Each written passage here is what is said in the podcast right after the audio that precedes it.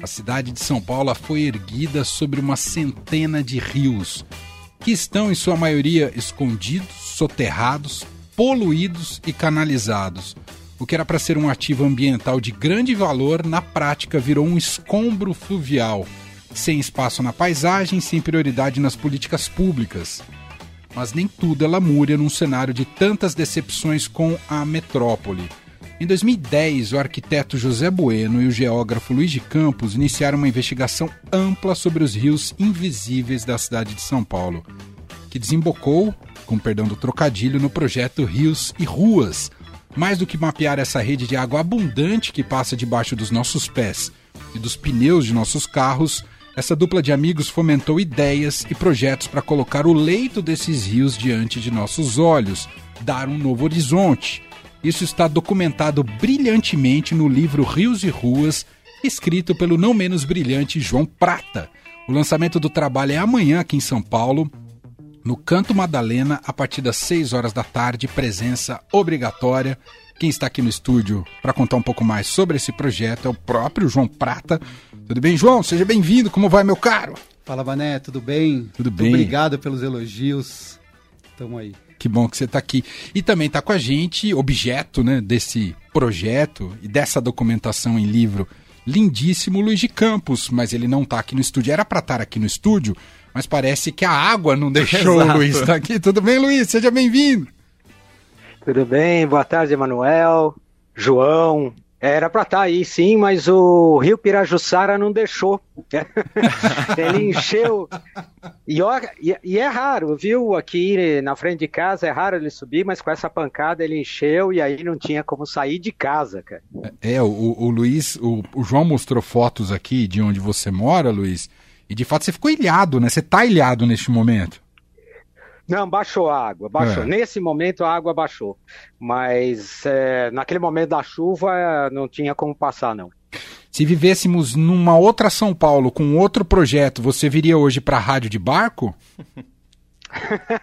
Talvez não precisasse também, Manuel, porque se o rio tivesse como receber a água, a água tivesse para onde escorrer, para onde penetrar no solo, etc., talvez a avenida não tivesse cheia. Eu ia só é, margear o rio Pirajussara pela avenida é, e conseguiria ir para aí, talvez. Demais.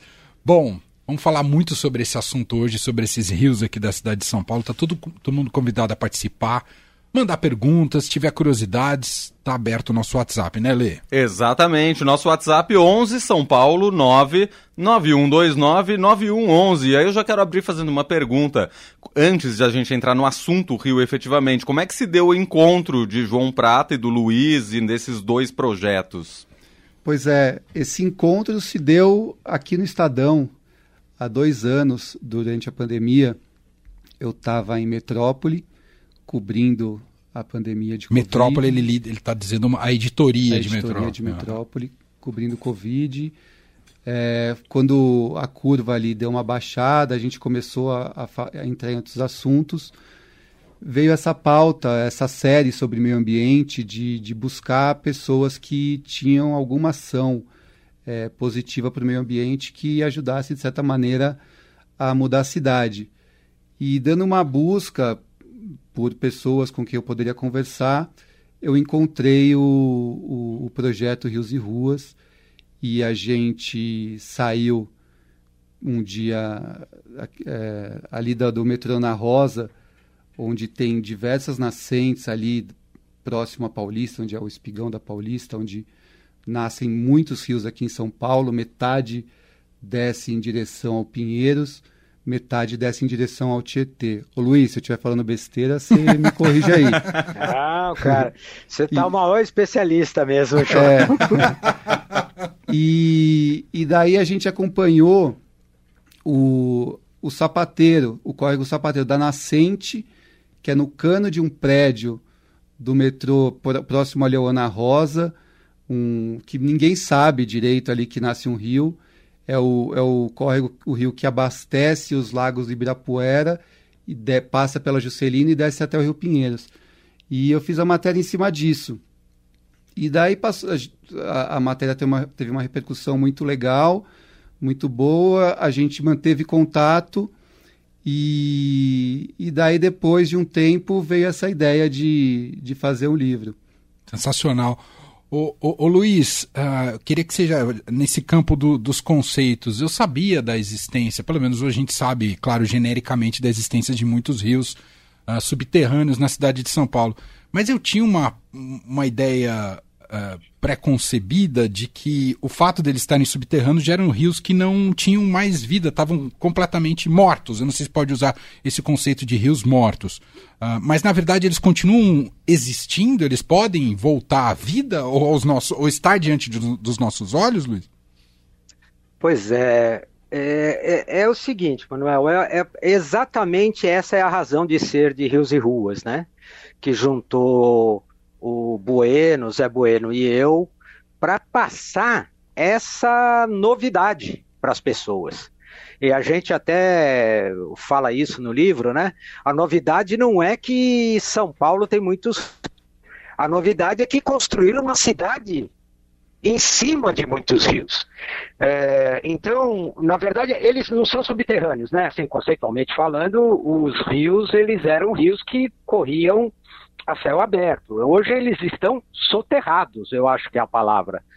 Porque muitos deles, provavelmente dentro do município, uns 30% ou mais, um terço da, da, da, uh, da malha hídrica de São Paulo, foi canalizada e boa parte dela soterrada. Quer dizer, tem avenidas em cima, às vezes construções, estádios de futebol, que é muito comum, e assim por diante. Mas nós estamos falando, só para você ter uma ideia, que eu ouvi vocês falarem, tem uma centena e tal é, é, mais correto falar por volta de 800 rios, que é o que a, a Sabesp hoje. Isso dá mais ou menos, eh, são sempre estimativas, mas o que a gente tem visto de mais confiável é por volta de 4 mil quilômetros de cursos d'água no município, né? não é estado, Grande São Paulo, só no município de São Paulo. Né? Quando você então, fala soterrados, Luiz, significa que eles estão estão entubados, eles passam dentro de canos, é isso? Esse, esse conceito estaria correto ou não? Tá certo, é isso mesmo. Às vezes são aquela tubulação é, circular, né? Uhum. É, os mais antigos, como eu cheguei a ver, o, o, o, por exemplo, em Angabaú, eu tive a oportunidade de ver a, a, a, a, galeria dele, era ainda feito em tijolo em arco, né? Aquela coisa assim, de fazer tijolo em arco e, e, e para construir a galeria. Hoje já são aquelas galerias que a gente conhece mais, que a gente vê os rios chegando no Tietê, no Pinheiro, são aquelas quadradas, né? Aquelas uh, meio retangulares, assim, que são pré-moldados de concreto. Mas eles estão ali, você falou, ele não morre. A coisa mais difícil de você fazer é matar um rio se a água sai aqui, você não, vamos drenar, vamos bombear, vamos canalizar, ela sai em outro lugar, não tem jeito. E hoje eu estava dando uma olhadinha, só com essa chuva que deu hoje à tarde, a gente tinha 28 pontos intransitáveis na cidade, num dado momento, né? E invariavelmente estão relacionados aos rios das proximidades ou às vezes sob o próprio ponto de alagamento, como era o caso do meu aqui. E um dos motivos, imagino eu, seja a falta de planejamento na hora de você soterrar um rio, de você canalizar um rio. É, eu acho que vai um pouquinho além, viu? Acho que foi o Leandro, né, que falou que eu tô aqui. No... é, é, eu acho que vai um pouquinho além, Leandro. Eu acho que não só planejamento, mas cultura a gente tem uma cultura de não conviver com a água. Uh, a cidade ela tem uma cultura de é, tirar a água o mais rápido possível da, da, do lugar, drenar e mandar para outro lugar. Só que você não manda água para Marte nem para Saturno, você está mandando rio abaixo. Não tem outro jeito. Aqui em São Paulo no caso de São Paulo, sempre vai bater no Tietê. Tem uma pequena bacia no extremo sul de São Paulo que vai para o mar direto, que é a bacia do Capivari Monos. Mas de resto, de toda a grande São Paulo, vai bater no Tietê e vai passar lá embaixo do Cebolão, né? Onde o Pinheiros encontra o Tietê.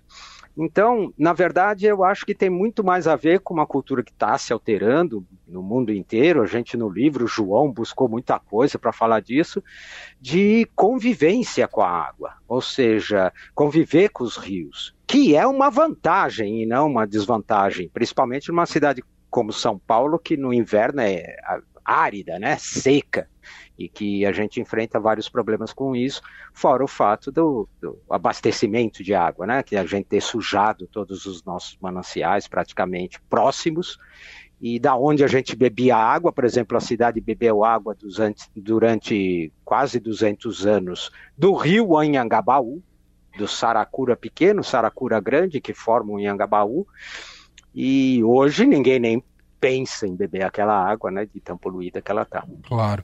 Ô João, isso fez com que essa sua imersão fez com que você desenvolvesse um olhar completamente novo sobre a cidade? Total. E assim, o, a ideia inicial até do projeto Rios e Ruas, é, que é uma frase até que o, que o Luiz costuma dizer, que é impactante, que assim, é, ele aposta com qualquer um que qualquer pessoa vive a no máximo 200 metros de um rio. E, e essa foi a frase que ele falou a primeira vez para o Zé. E o Zé falou: pô, então vamos ver na minha casa. Passa aqui em casa e vamos comprovar isso. E isso há 12 anos. O Luiz foi na casa dele, eles desceram de bicicleta ali no Butantã. E em 100 metros encontraram uma nascente de rio num terreno baldio Uau. que ninguém conhecia. E, e isso, na, na, durante a, a apuração, assim, isso mexeu comigo quando eu fiz a matéria para o Estadão, de pensar que a gente vive numa cidade e que a gente anda o dia inteiro sobre rios e alguns dias sem ver rio nenhum, é absurdo.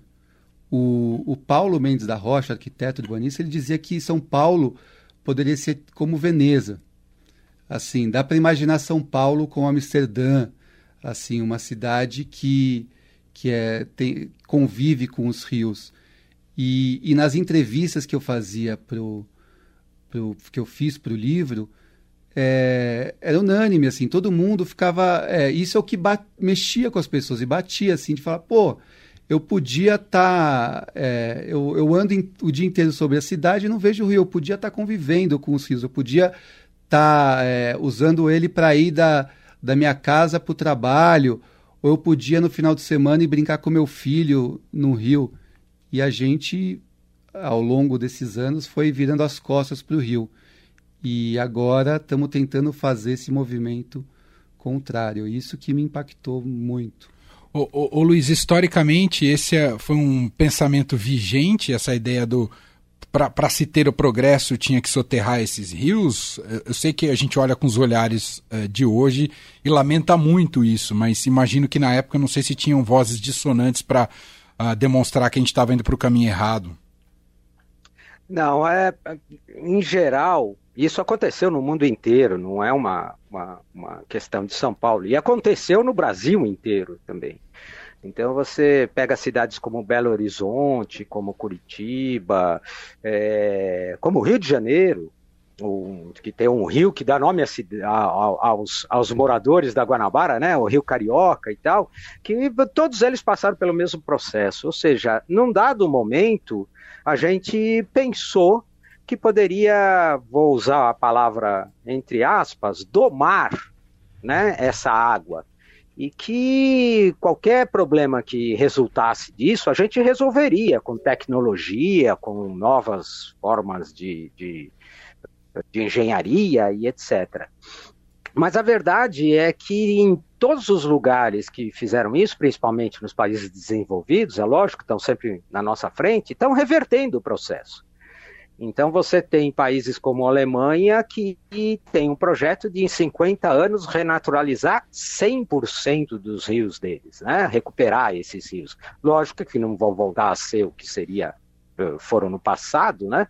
Mas chegar próximo disso, voltar a ter os rios circulando e os que podem ser renaturalizados, inclusive voltando a ter curvas, prainhas e etc., eles estão fazendo, né?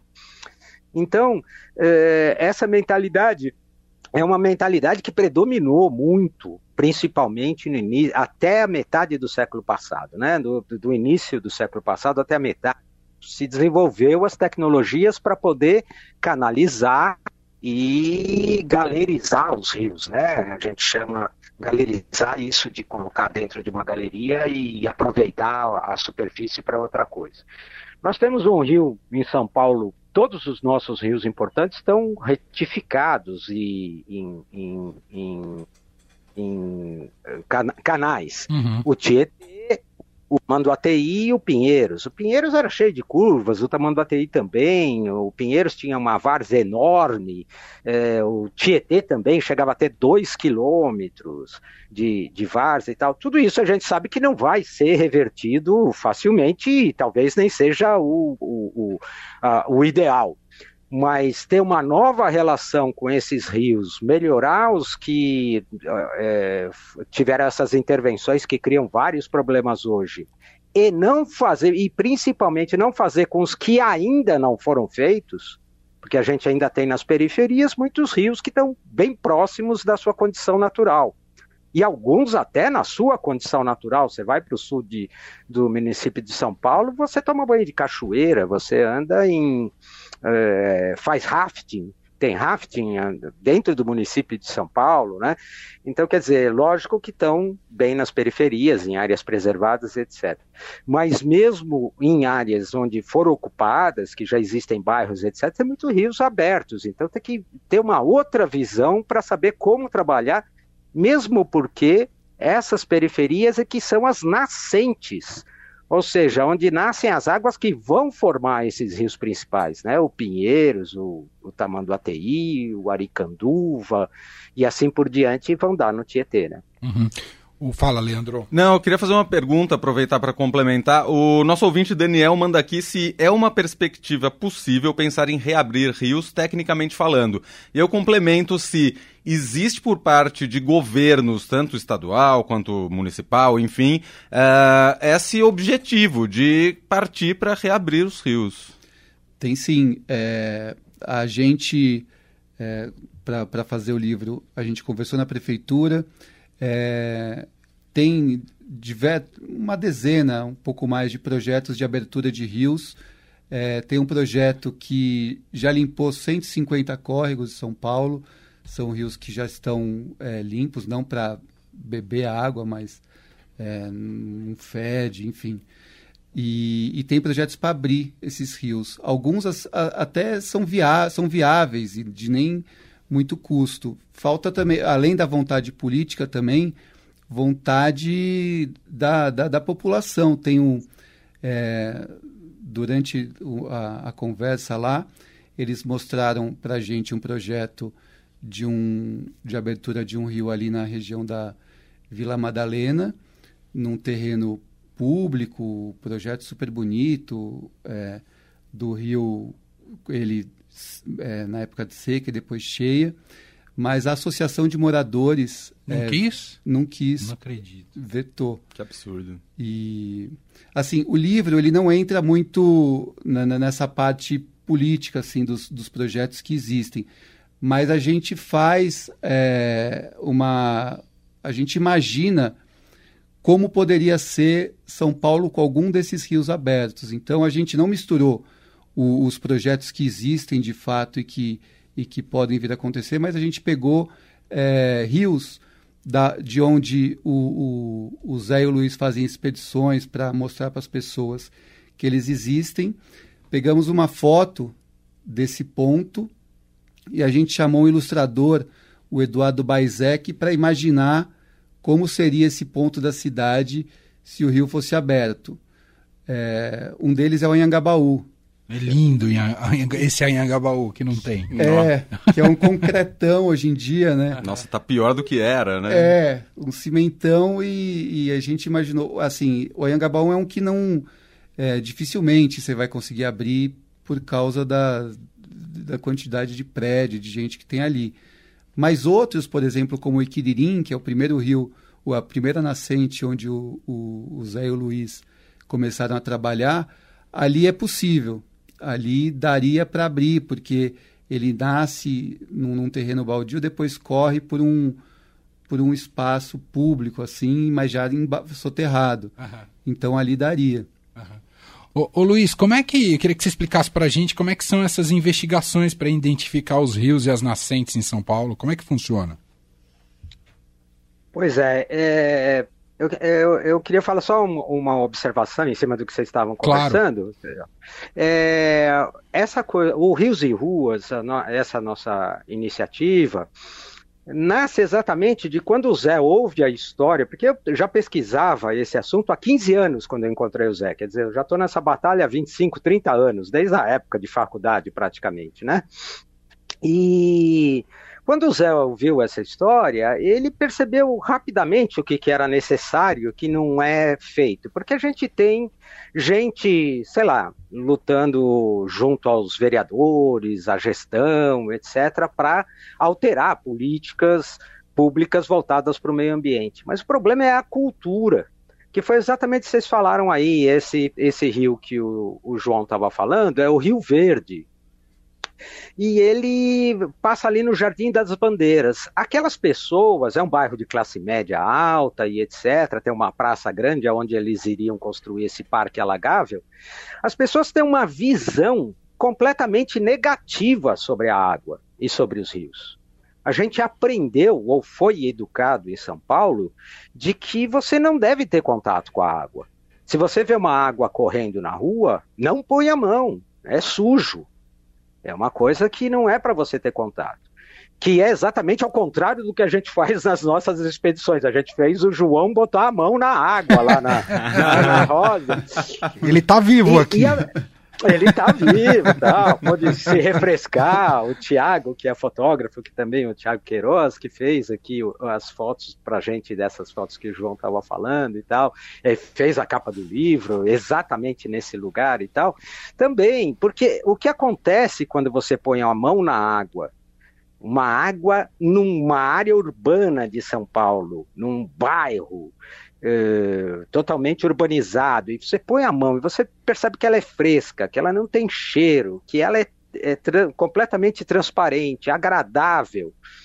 Isso muda completamente a sua relação, muda a sua visão de cidade, na verdade, né? Uhum. Muda a sua visão de, de que lugar, onde eu estou, por que, que foi desse jeito, por que, que essa água tem. Porque ela vai para o bueiro imediatamente, a foto do livro é isso é água saindo do cano, água de nascente saindo do cano e caindo no bueiro, imediatamente.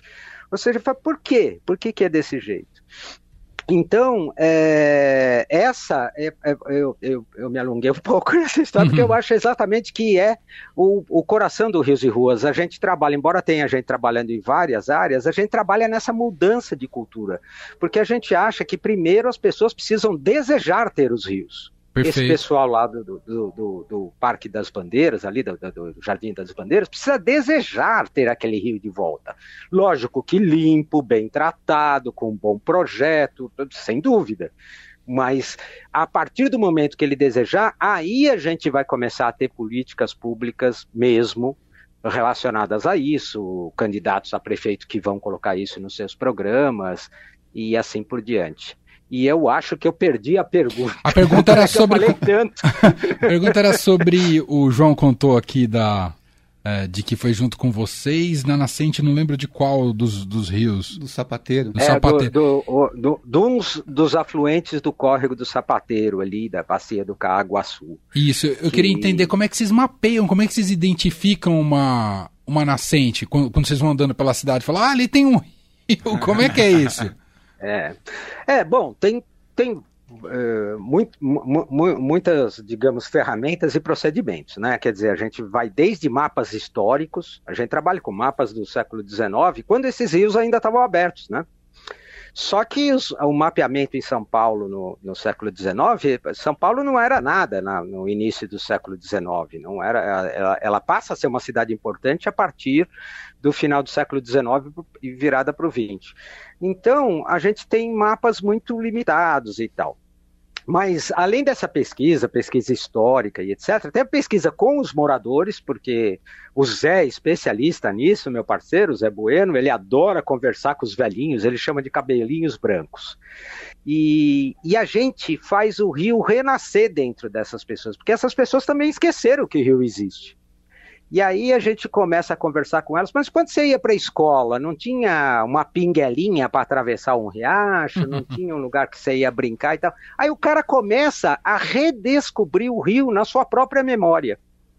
E passar para a gente, é isso mesmo, ele passava ali, ó, e na casa daquele cara tinha uma nascente e assim por diante. Então, é um trabalho de resgate.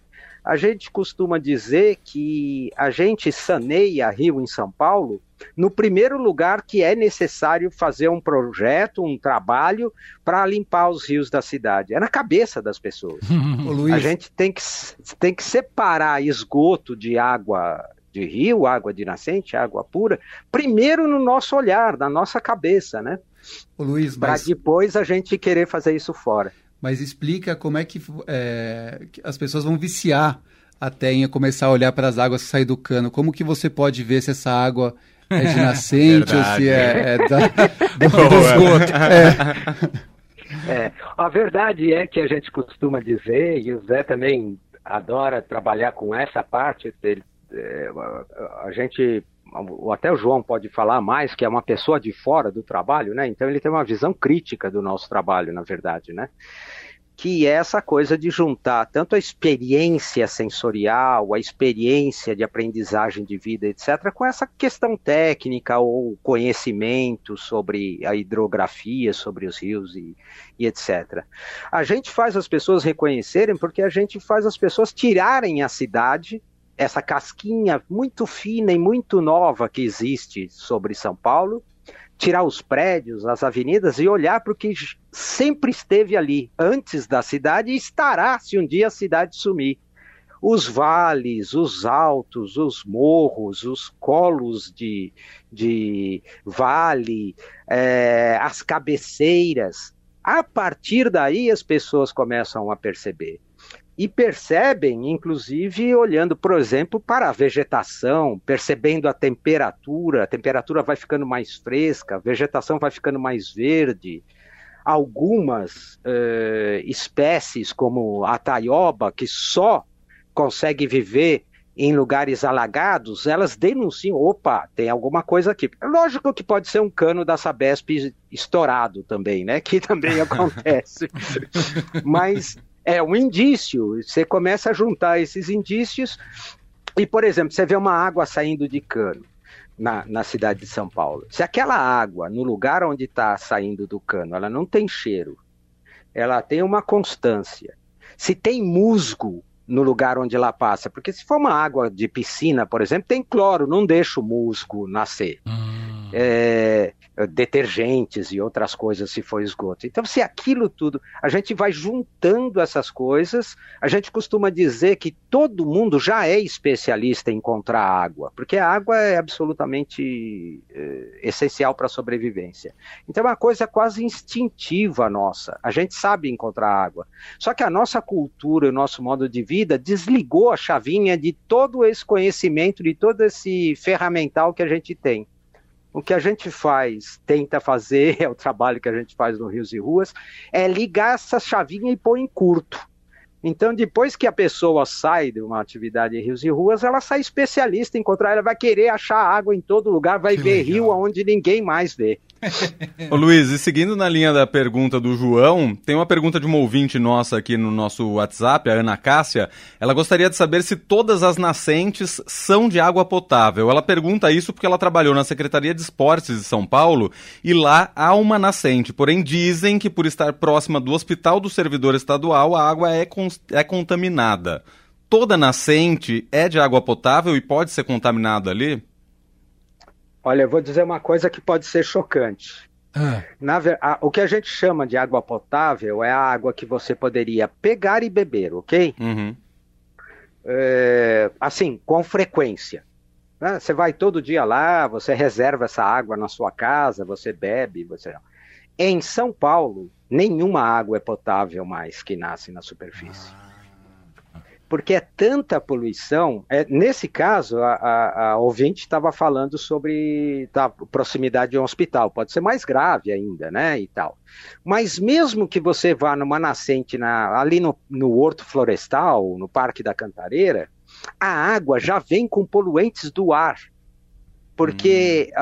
a, a, a, atmosfera empurra em direção à, à, cantareira, chove na cantareira, e é uma quantidade tão grande de poluentes que não dá tempo de filtrar no solo e sair limpa. Ela já sai com algum poluente. Nossa. Agora, isso é o que a gente chama de potável, tecnicamente. Agora, a água não precisa ser potável para ser útil.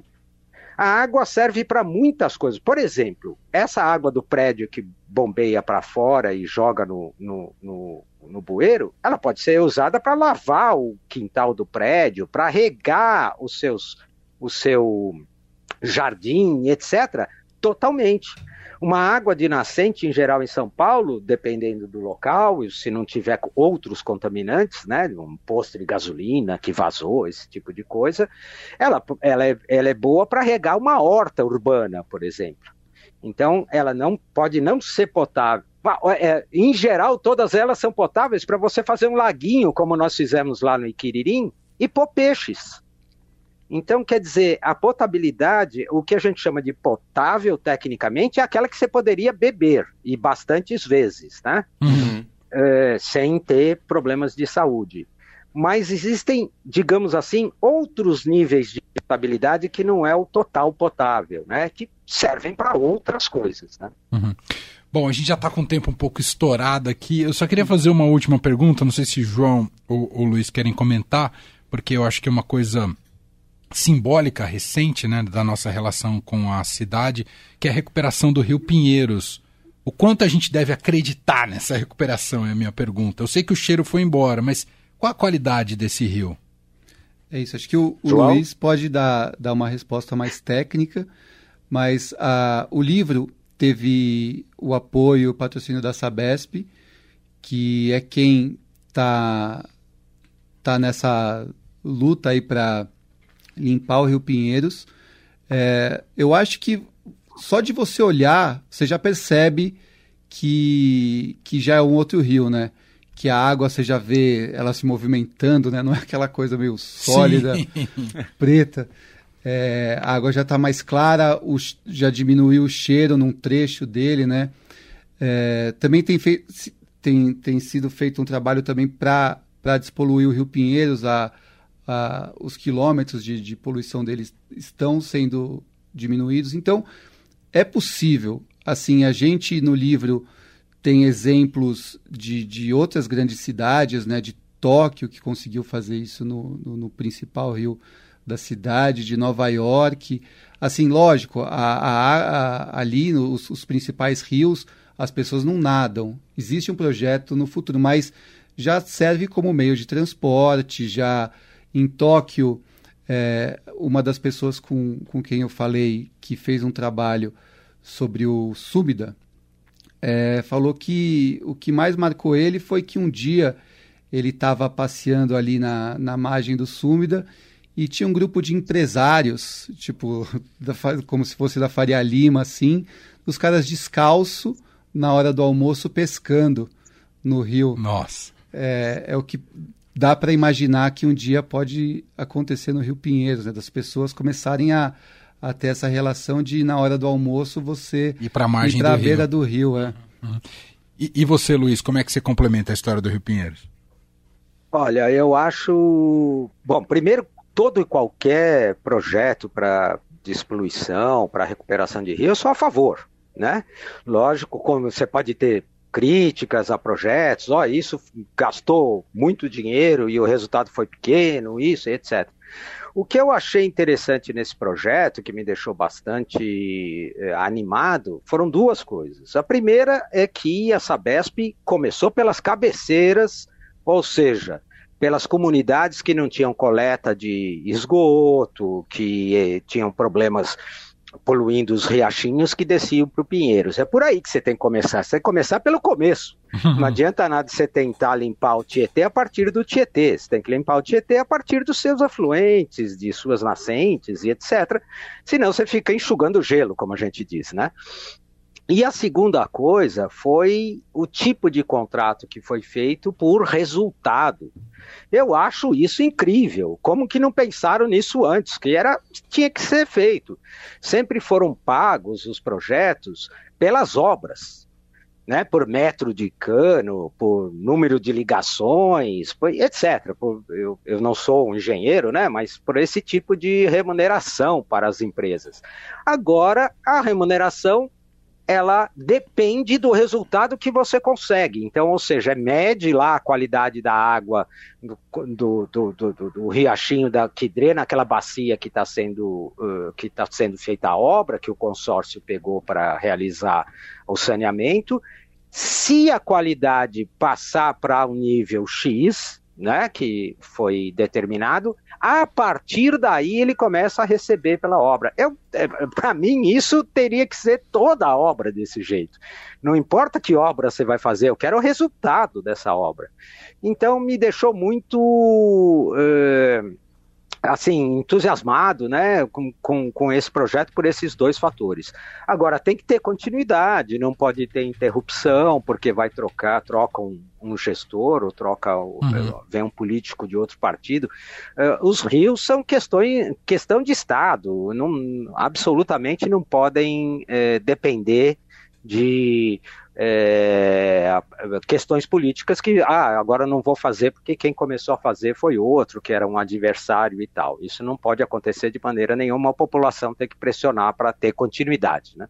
Perfeito. Bom, para a gente fechar, quero ouvir do João aqui, convite para o lançamento do livro amanhã. Como é que vai ser a festa, João? Bom, amanhã, a partir das 18 horas, no Bar Canto Madalena, é um bar que fica ali próximo ao Beco do Batman, sobre o Rio Verde. Inclusive, uma ouvinte nossa aqui, a Luciana Pazini, tinha mandado aqui que, dizendo que participou da primeira oficina do Rios e Ruas. Olha aí! Que fez com vocês o, o trajeto do Córrego das Corujas e disse que espera estar no lançamento do livro se o Rio Verde permitir para ela. Não, Vai ter vista é, pro Rio Verde. Água baixa, Luciana. Dá tempo, se subir a água baixa, você vem. Pelo amor de Deus, nós vamos estar tá lá. E aí dá para comprar o livro amanhã e já pegar autógrafo de vocês, né? Exatamente. João? O livro vai estar tá à venda amanhã. Da, o Canto, da Canto Madalena fica na rua Medeiros de Albuquerque, 471. Perfeito. Amanhã, a partir das seis da tarde, vai embora, não é? Isso, que, vai né? longe. Quem, quem, por exemplo, quem trabalha até mais tarde pode, pode ir que dá pode, tempo, pode né? Ir. Estaremos lá. Eu, Luiz de Campos, Zé Bueno, que é a dupla dele no Rios e Ruas, o fotógrafo Thiago Queiroz, Excelente também daqui fotógrafo. do Estadão e fez as fotos, estaremos lá. Perfeito. Luiz, parabéns pelo belíssimo projeto, trabalho e tudo aquilo que você realiza aqui para a cidade de São Paulo. Obrigado aqui pela entrevista. Um abraço, viu, Luiz? Obrigado, Emanuel. Então, convite a todos os ouvintes e se eu posso fazer mais um jabazinho, Emanuel? Pode, manda. É, se não puder ir amanhã no lançamento, acompanhar nossas redes sociais, procura Rios e Ruas em tudo, né? Que eu nem vou falar que é Instagram, Facebook, YouTube.